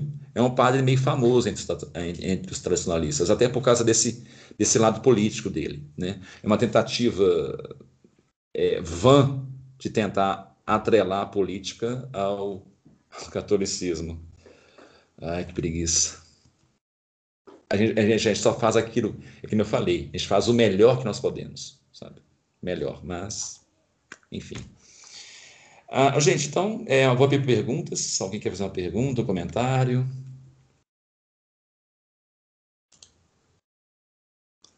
Deixa eu aqui deixar de compartilhar, parar de compartilhar. Alguém quer perguntar alguma coisa? Comentar alguma coisa? É, hoje tem cinco pessoas na chamada. Pra, é, eu, né, Felipe. Pera, é, é verdade, cinco pessoas. Alguém comentar alguma coisa, gente? Comentar. Eu acabei que não fiz o link para mulher, não teve tempo, né? Eu ia falar alguma coisa sobre mulher, né? E também voltar no transhumanismo, não tive tempo. Né? Mas nós vamos falar sobre transhumanismo, não, isso não é problema. Né? Gente, hoje vamos falar uma aula introdutória, viu? Apesar que não acabou ainda, né? Ninguém não, nem comentário. Amanhã, gente, é, é, nós vamos ter lá a questão do ah, não, amanhã, amanhã vou dar uma notícia a respeito. Não, amanhã eu falo sobre Nelson Rodrigues, amanhã eu falo. Tá bom? Amanhã eu vou falar, vou colocar no grupo lá. É, semana que vem, né, eu vou falar, eu vou, eu vou falar naquele grupo lá do Cosmovisão Católica, né, vou falar sobre nominalismo, né, quem puder ir lá ver também, gente, que vai até encaixar muita coisa que a gente fala, né, só que eu vou falar só sobre nominalismo, só sobre, né, e nunca falei aqui só sobre isso, né, no sentido de oca, né, ficar só oca, oca, eu vou falar muito sobre isso, né, é, então, nenhuma pergunta. Vamos fazer oração então, gente? Ah, é, gente, sério mesmo. Eu, às vezes eu sinto falta mesmo, sabe, de ser presencial. Às vezes eu sinto. que eu fico, é sério, eu fico, fico uniado, assim, nossa, né, que, né, como é que o povo está lá, né? Será que, será que eles estão sentados? Será que eles estão deitados? Será que eles estão pulando? Será... ai, ai. Foi ótima a introdução. Não, mas, mas, eu fico assim, sabe? É porque eu sou muito de, de pelo olhar, né? Uhum. É, que nem eu dei uma aula presencial essa semana no colégio, né? Aí eu vi de novo o rosto de alunos. Primeira aula que eu dei presencial, depois de tempos. Ai, Por exemplo, lá no, no Prolabore, né, eu vou dar aula amanhã lá, né, no Prolabore. É, e é aula gravada. Os alunos não tem, não tem aluno nenhum. Né, aluno nenhum. Então, fazer a oração então, encerrar. Do Pai, do Filho e do Espírito Santo. Amém. Ave Maria, cheia de graça, o Senhor é convosco. Bendita sois vós entre as mulheres. Bendito é o fruto do vosso ventre, Jesus. Santa Maria, Mãe de Deus, rogai por nós, pecadores, agora na hora de nossa morte. Amém. São Felipe Neri, rogai por nós. Nossa Senhora de Fátima, rogai por nós. Do Pai, do Filho e do Espírito Santo. Amém. A gente tem uma santa noite, viu? Fique com Deus. Então, até, até a próxima. É, até a aula, sei lá, desse do Formação Católica, o Nelson Rodrigues. Amanhã eu deixo o recado lá, viu? Um abraço, gente. Com Deus. Com Deus.